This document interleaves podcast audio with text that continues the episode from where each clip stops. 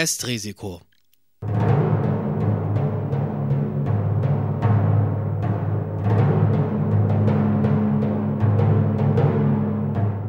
Das Anti-AKW-Magazin Freier Radios.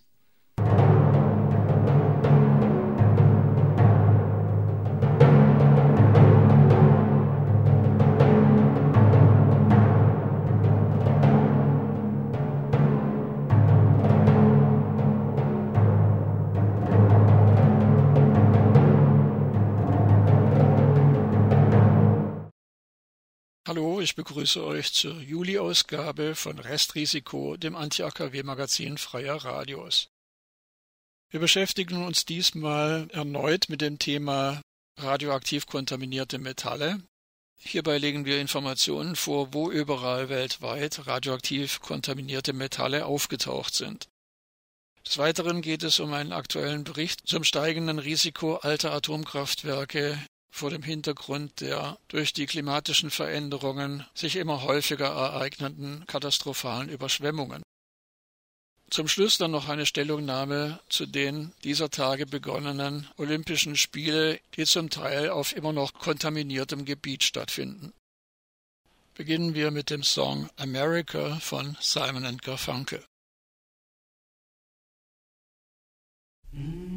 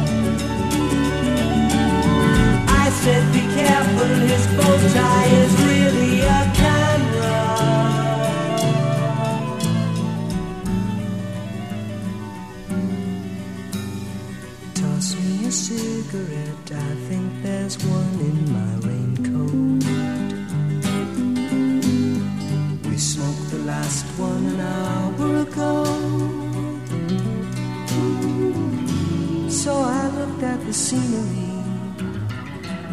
She read her magazine, and the moon rose over an open field.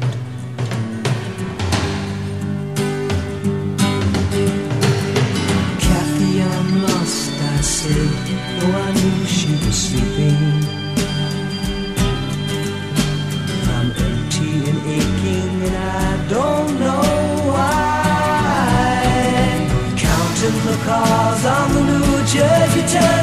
live on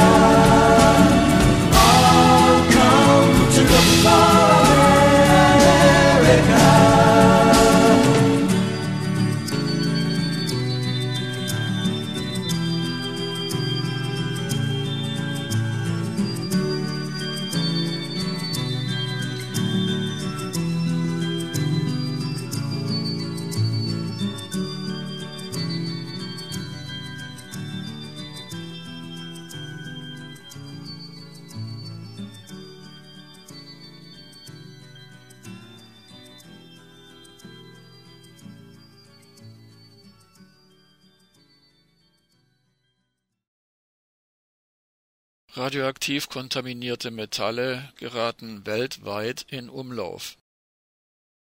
Kochtöpfe aus Metallabfällen einer Uranfabrik wurden im westafrikanischen Niger hergestellt. Rohre aus unterirdischen Testtunneln eines ehemaligen Atomtestgeländes wurden im kasachischen Semipalinsk gestohlen und gelangten zum Einschmelzen nach China Radioaktiv kontaminierter Stahl aus Indien gelangte im Jahr 2009 nach Deutschland und wurde in zwölf Bundesländern entdeckt. Ein Teil davon war bereits zu Aufzugknöpfen verarbeitet und eingebaut worden. Im März 2006 bemerkte ein Schrotthändler im brandenburgischen Henningsdorf Radioaktivität in einer Lieferung, die er aus Osteuropa bekommen hatte in der Ladung strahlten 47,5 Gramm Uran. Wie die bundesdeutschen Behörden dann feststellten, handelte es sich um hoch angereichertes Uran, zu 80 Prozent angereichertes Uran, das zum Bau der Bombe geeignet ist. Und im April 2020 fand sich radioaktiver Schrott, der mit Radium 226 kontaminiert war, in einer Anlage, die auch den Restmüll aus dem Lahn-Dill-Kreis verwertet. Bundesweit wird jährlich rund 20 Mal Alarm wegen Radioaktivität in Metallschrott ausgelöst. In den meisten Fällen bei Schrotthändlerinnen oder Schrotthändlern. Diese wurden in den vergangenen Jahrzehnten durch die Problematik sensibilisiert. Die weitaus meisten Schrotthändlerinnen oder Schrotthändler in Deutschland haben Alarmgeräte installiert, für die sie rund 70.000 Euro bezahlen müssen. Denn wenn sie radioaktiv kontaminierte Ware ausliefern, haften sie für die Schäden, und die können schnell in die Millionen gehen. Das Problem ist, dass in vielen Ländern keine solchen Überwachungsstrukturen existieren. Für importierte Fertigprodukte aus Metall wie etwa Kinderwagen, Töpfe und Pfannen, Türgriffe oder dekorative Metallgegenstände sind entsprechende Überwachungsstrukturen auch in Deutschland Fehlanzeige. Allein wegen Personalmangels können deutsche Zollstellen die Importe meist nur nach dem Zufallsprinzip prüfen. Ein Bewusstsein für die Problematik ist in Deutschland in breiten Bevölkerungskreisen kaum vorhanden. Bedenkenlos werden etwa Rauchmelder mit radioaktivem Americium 241 in Wohnungen eingebaut und geraten nicht selten bei Renovierungen in den Hausmüll und anschließend in die Müllverbrennung. Immer häufiger gelangt radioaktiv kontaminierter Metallschrott aus dem Abriss deutscher Atomkraftwerke ins Ausland, um dort eingeschmolzen zu werden in vielen Ländern ist das Recycling radioaktiv kontaminierter Metalle nicht verboten. In Frankreich soll aktuell ein solches Verbot aufgehoben werden. Dort setzt sich die pseudogrüne Ministerin Barbara Pompillier für die Gesetzesänderung ein. In den vergangenen 15 Jahren ist das Recycling von Altmetall zu einem boomenden internationalen Geschäft geworden. Afrikanischer Schrott wird in Indien eingeschmolzen oder europäischer Schrott in China. Wenn große Mengen Altmetalls international verschifft werden, kommt ein Teil aus Ländern, in denen radioaktive Quellen nicht adäquat kontrolliert werden und ins Altmetall geraten. Außerdem kann auch in hochentwickelten Ländern etwas verloren gehen. Der globale Handel mit Altmetall hat zur Folge, dass vermehrt radioaktiv kontaminierter Stahl auftaucht und manchmal wird radioaktiv kontaminierter Stahl nur durch Zufall entdeckt. So hatte sich etwa ein Lkw-Fahrer, der Baustahl aus Mexiko in den USA transportierte, verirrt, bog falsch ab und geriet auf die Straße zum Kernforschungszentrum Los Alamos. Dort sind Radioaktivitätsmessgeräte im Asphalt versteckt und diese lösten einen Alarm aus. Die Polizei, die dann sofort anrückte, stellte fest, dass der LKW signifikant kontaminierten Stahl geladen hatte. Ohne diesen Zufallsalarm wäre der Stahl im Baugewerbe auf Nimmerwiedersehen verschwunden.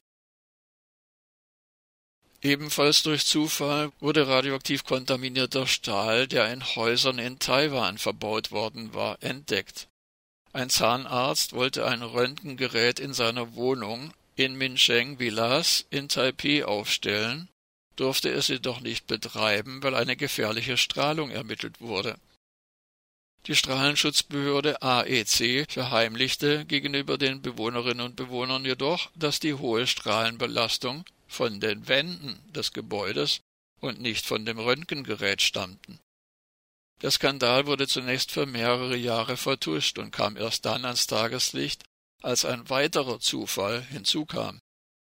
Ein Mitarbeiter des Elektrizitätsunternehmens Taiwan Power Company hatte ein Strahlenmessgerät mit nach Hause genommen und in seinem Haus eine Hintergrundstrahlung entdeckt, die übliche Sicherheitsstandards bei weitem überstieg. Von insgesamt 20.000 Tonnen radioaktiv kontaminiertem Stahl, den das taiwanesische Stahlwerk produziert hatte, wurden jedoch nur 7.000 Tonnen wiedergefunden. In mehr als 2.000 Wohnungen und 30 Schulen waren diese 7.000 Tonnen verbaut worden, so dass mehr als 10.000 Bewohnerinnen und Bewohner betroffen sind. Die Unterlagen des Stahlwerks über die insgesamt rund 20.000 Tonnen Stahl konnten nicht mehr aufgefunden werden. Gerade durch den Stahl aus dem Abriss deutscher Atomkraftwerke, der zum Einschmelzen ins Ausland transportiert wird, wächst das Risiko, dass auf die Dauer immer mehr Radioaktivität in die Umwelt gelangt und dass auch Gegenstände des täglichen Bedarfs, wie etwa Kochtöpfe, schon in nicht allzu ferner Zukunft strahlen auch in Deutschland. Deshalb ein Hinweis auf die Petition Stopp des Exports und des Einschmelzens radioaktiv kontaminierter Metalle. Zu finden über eine beliebige Suchmaschine im Internet mit den Suchbegriffen Petition Metalle.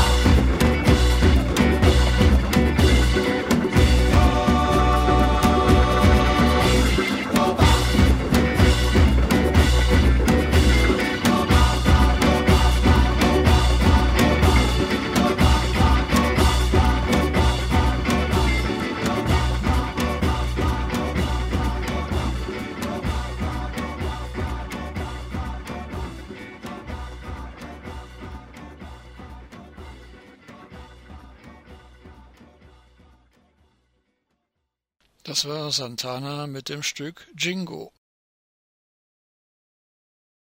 Atomkraftwerke und Hochwasser steigendes Risiko. Infolge der menschengemachten klimatischen Veränderungen ereignen sich immer häufiger auch katastrophale Überschwemmungen. Damit steigt das Risiko eines Supergau, da die meisten Atomkraftwerke an Flüssen errichtet wurden.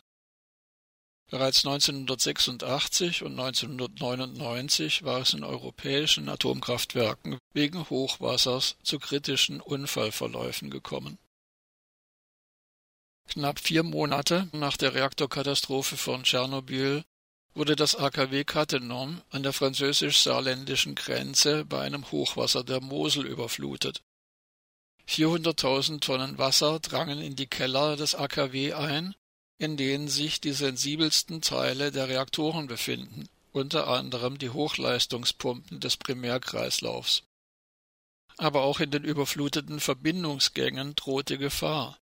Hier laufen die Kabel entlang, die die Schaltanlagen und Pumpen der Reaktoren versorgen. Ein Unfall, bei dem nur äußerst knapp ein Supergau vermieden werden konnte, ereignete sich infolge des Sturms Lothar in der Nacht zum 28. Dezember 1999 im AKW Blayais in der Nähe von Bordeaux. Das Hochwasser der Gironde, das in diesem Ausmaß bei der Planung des AKW Blayais nicht vorgesehen war, hatte dazu geführt, dass Wasser ins Reaktorgebäude eindrang und zentrale Anlagenteile überflutete.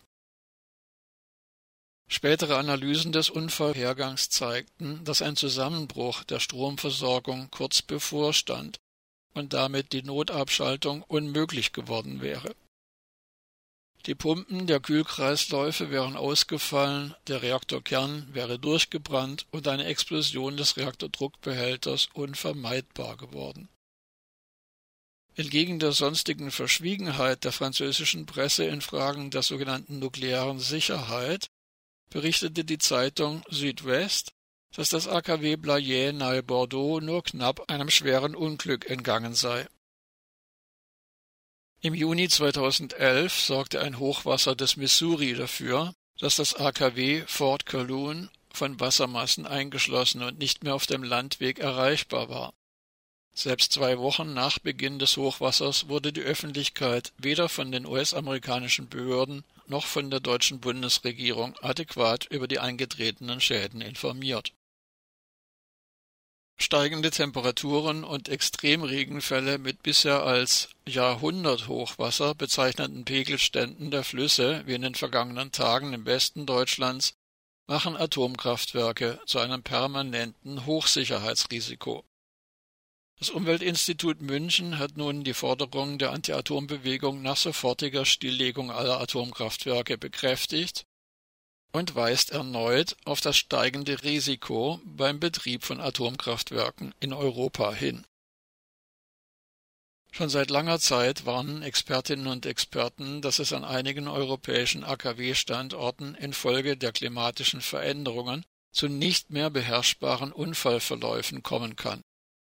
Selbst abgeschaltete Reaktoren, wie dies im US-amerikanischen AKW Fort Calhoun im Juni 2011 der Fall war, sind zum Zwecke der Kühlung der Brennelemente auf eine Stromversorgung der Umweltpumpen angewiesen. Hinzu kommt, dass der Zugang für Rettungskräfte während Naturkatastrophen stark behindert oder gar unmöglich sein kann. Die Gefahr zeigte sich in der aktuellen Hochwassersituation beim belgischen Atomkraftwerk Tihange, das mit dem Wasser der Maas gekühlt wird. Nachdem die Situation in den vergangenen Tagen alarmierend war, erklärte die belgische Atomaufsicht, die Lage sei, so wörtlich, stabil, er fordere aber weiterhin erhöhte Wachsamkeit. Die belgischen Atomkraftwerke Tihange und Doul sind ohnehin bereits seit Jahren in den Schlagzeilen. Es wurden wiederholt Risse im Reaktordruckbehälter gefunden. Auch das AKW Doul ist unzureichend gegen Hochwasser infolge extremer Regenfälle geschützt. In der Vergangenheit hatte das Drainagesystem bereits versagt. worauf das Umweltinstitut München im Rahmen einer Umweltverträglichkeitsprüfung zur Laufzeitverlängerung der beiden Reaktoren des AKW Duhl erst vor kurzem hinwies. Der Supergau im japanischen AKW Fukushima Daiichi im März 2011 sorgte unter anderem dafür, dass der Hochwasserschutz zahlreicher europäischer Atomkraftwerke nachgebessert wurde. Das reiche jedoch für immer wahrscheinlichere extreme Überflutungen nicht aus, warnen Expertinnen und Experten. Auch in Deutschland ist der Hochwasserschutz an vielen Atomkraftwerken unzureichend, berichtet das Umweltinstitut München. Zitat Insbesondere das AKW Kronde wäre bereits beim Erreichen des Bemessungshochwassers um 80 Zentimeter überflutet. Beim AKW Gundremmingen beträgt der Spielraum zwischen dem angesetzten Bemessungshochwasser und der Anlagenauslegung nur 8 Zentimeter. Diese Sicherheitsreserve ist unzureichend, da davon auszugehen ist, dass auch hierzulande historische Hochwasser infolge des Klimawandels noch deutlich überschritten werden können. Ende des Zitats. In den vergangenen Jahrzehnten hat sich die durch Überschwemmung verursachte Bedrohung an vielen AKW-Standorten erhöht, so das Fazit des Reports Risiken von Laufzeitverlängerungen alter Atomkraftwerke der International Nuclear Risk Assessment Group INRAG vom April 2021. Ereignisse mit Überschwemmungen hätten demnach gezeigt, dass Wasserstände auch unterhalb des theoretisch vorhandenen Niveaus des Hochwasserschutzes Sicherheitseinrichtungen beschädigt haben. Als Grund dafür nennt INRAG etwa falsche Berechnungen des Wasserwiderstands von Türen oder korrodierte Versiegelung bei Kabeldurchdringungen. Überflutungsereignisse bergen laut Bericht zudem die Gefahr, Sicherheitssysteme gleichzeitig funktionsunfähig zu machen. Der INRAG-Bericht benennt die Einflussfaktoren durch die menschengemachten klimatischen Veränderungen. Die Effizienz von Atomkraftwerken geht demnach mit steigender Temperatur zurück da Anzahl und Dauer von Ausfällen mangels Kühlwassers zunehmen. Atomkraftwerke beziehen enorme Mengen an benötigtem Kühlwasser häufig aus angrenzenden Flüssen. Wenn die Temperatur der Flüsse mit anhaltenden Hitzeperioden steigt, wird das problematisch, denn das Wasser ist dann zur Kühlung zu warm. In Frankreich geschah dies in den vergangenen Jahren immer häufiger. Atomkraftwerke mussten hitzebedingt teilweise heruntergefahren oder abgeschaltet werden, und Frankreich war vom Stromimport aus den Nachbarländern abhängig. Die international gut vernetzte Kernkraftkirche setzt gegen den Ausbau der erneuerbaren Energien das propagandistisch als Schlagwort eingesetzte Narrativ von der Dunkelflaute ein in der Realität trifft stattdessen das Verdikt der Hitzeflaute auf viele an Flüssen errichtete Atomkraftwerke zu, gerade in Frankreich. An Küsten gelegene Atomkraftwerke sind laut dem Bericht durch einen Anstieg des Meeresspiegels bedroht. Die Häufigkeit wetter- und klimabedingter Extremereignisse sowie deren Intensität ändern sich zusehends. Dies erfordere eine Verbesserung der Vorsorgemaßnahmen. Auch in der Schweiz muss die Gefahrenlage für die Atomkraftwerke Betznau und Gösgen neu analysiert werden. Neben dem Risiko der Überschwemmung besteht bei Extremhochwasser die Gefahr der Unterspülung, da diese Atomkraftwerke aus Sand und Kies errichtet wurden. Bei Hochwassern der Aare, wie sie nach herkömmlicher Einschätzung nur alle hunderttausend Jahre vorkommen, werden nach vorliegenden Untersuchungen bei den Notstandsgebäuden der betroffenen Atomkraftwerke Pegelstände von gut einem Meter erreicht. Dabei besteht ein hohes Risiko von Erosion. So steht etwa das AKW Betznau auf einer künstlichen Insel.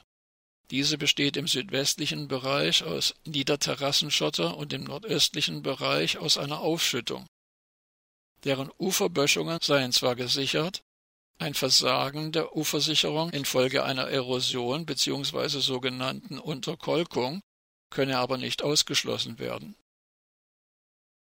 Die Hochwasserstudie der Schweizer Energiestiftung SES zur Gefährdungsbeurteilung an Aare und Rhein warnt, dass im Falle eines Extremhochwassers vor allem eine große Gefahr durch Verstopfungen von Wehren und Brücken rund um die Atomreaktoren besteht. Das Schweizer Bundesamt für Umwelt räumte ein, dass Langzeitbeobachtungen allein nicht mehr ausreichen für ein, so wörtlich, vertieftes Verständnis des Zusammenhangs zwischen Klimaänderung und Extremereignissen sei. Angesichts dieser Erkenntnisse und realer Risiken erklärte Hauke Dörk, Referent für Radioaktivität am Umweltinstitut München, Zitat Unerwartet starke Hochwasser können zu einem zweiten Fukushima in Europa führen. Ende des Zitats. Die Klimakrise verschärfe das nukleare Risiko weiter. Wir fordern, so Hauke Dörk, die hochwassergefährdeten Atomkraftwerke sofort vom Netz zu nehmen und verstärkt in ein erneuerbares Energiesystem zu investieren, welches sowohl die Folgen der Klimakrise abmildert als auch sicher zu betreiben ist. Ende des Zitats. Der Supergau in Tschernobyl und in Fukushima habe jeweils gezeigt, dass die Atomkraftwerke nicht so sicher sind, wie gefordert und angenommen worden war. Dies zeigt, dass das Risiko der Kraftwerke zum Zeitpunkt ihrer Genehmigung unterschätzt wurde. Die Alterung von Atomkraftwerken berge ein deutlich erhöhtes Risiko für schwere Unfälle und radioaktive Freisetzungen, heißt es im INRAG-Bericht. Dieses werde durch den Weiterbetrieb von Altanlagen infolge von Laufzeitverlängerungen und Leistungserhöhungen nochmals erheblich erhöht. Daran können auch Nachrüstungen wenig ändern. Die Altersstruktur der in Europa betriebenen Atomkraftwerke zeige, dass sich sehr viele Anlagen bereits der Grenze der ursprünglichen technischen Auslegung nähern oder diese bereits überschritten haben. Alle realisierten europäischen Kraftwerkskonzepte sind laut Studie sicherheitstechnisch veraltet. Doch die meisten alten Meiler in ganz Europa sollen weiter betrieben werden. Die Einhaltung heutiger Sicherheitsstandards würde praktisch einen kompletten Neubau eines Atomkraftwerks bedingen, bemerken die Studienautorinnen und Autoren. Kein Mitgliedstaat der EU könnte einem derzeit betriebenen Atomkraftwerk eine neue Baugenehmigung erteilen. Die Aussage, ein altes Atomkraftwerk sei sicher, ist nach Ansicht der Studienautorinnen und Autoren wertlos und, so wörtlich, nicht nachvollziehbar, wenn nicht zugleich die verbliebenen Risiken erkannt sind und darüber transparent informiert wird. Ende des Zitats. Nukleare Risiken bleiben für die Betroffenen im Dunkeln, weil darüber nicht ausreichend und in einem verständlichen Maß informiert werde, so die Kritik. Eine Verpflichtung der Betreiber und der Behörden darüber bestehe nicht. Immer mehr setzt sich die Erkenntnis durch, dass der Weg in die Energiezukunft auf dem schnellen und entschlossenen Ausbau der erneuerbaren Energien beruht.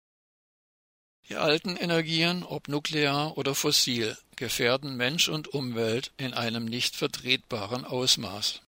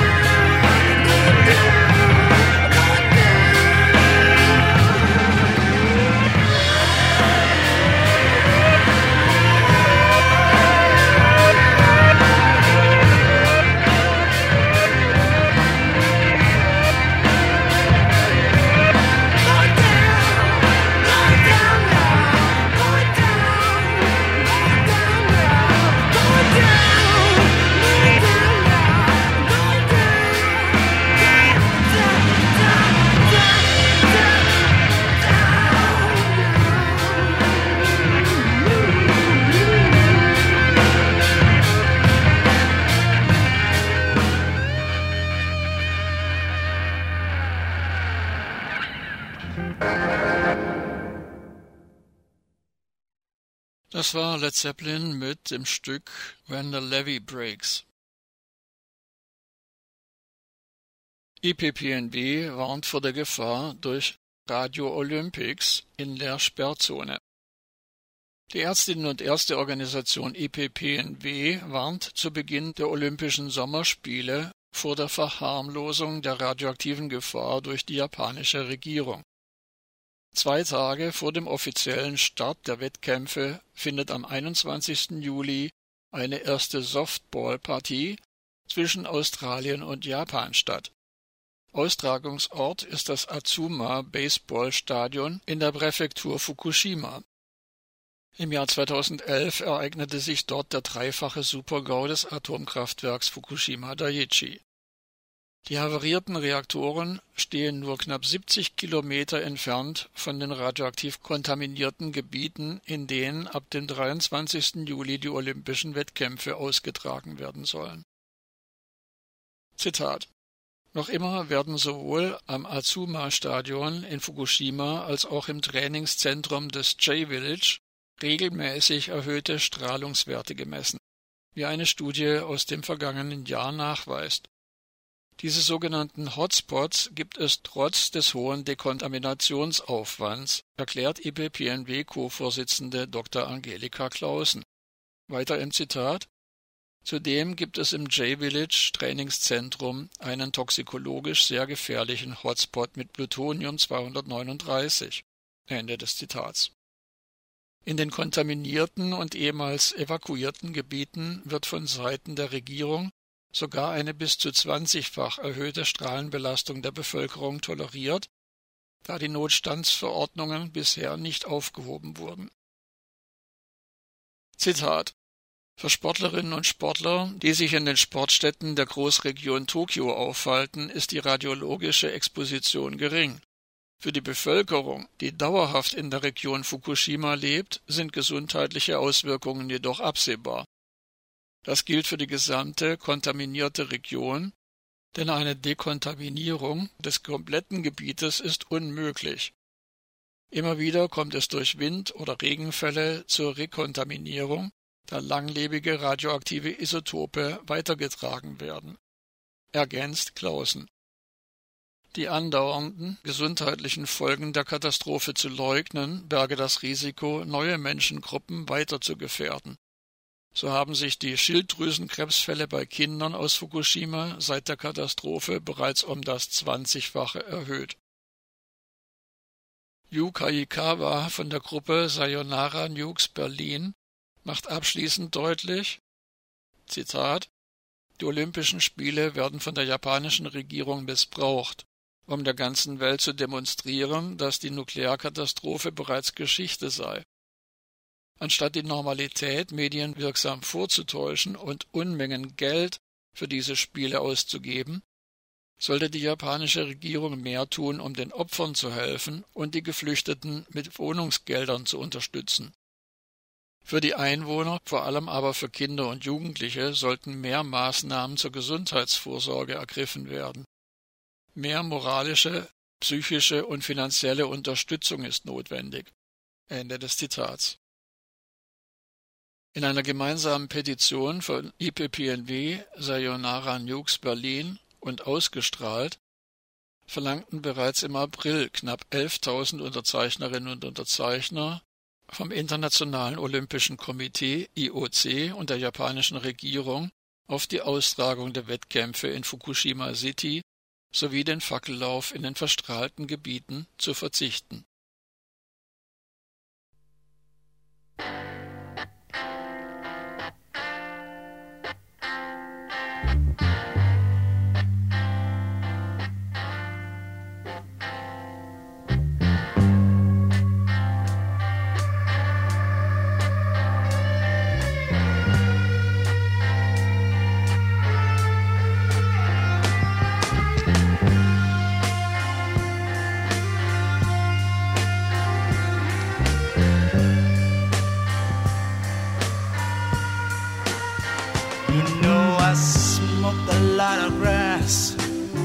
Oh Lord, I popped a lot of pills.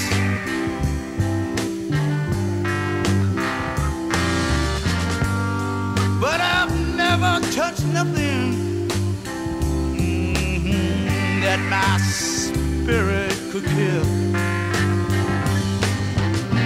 You know, I've seen a lot of people walking around with tombstones in their eyes.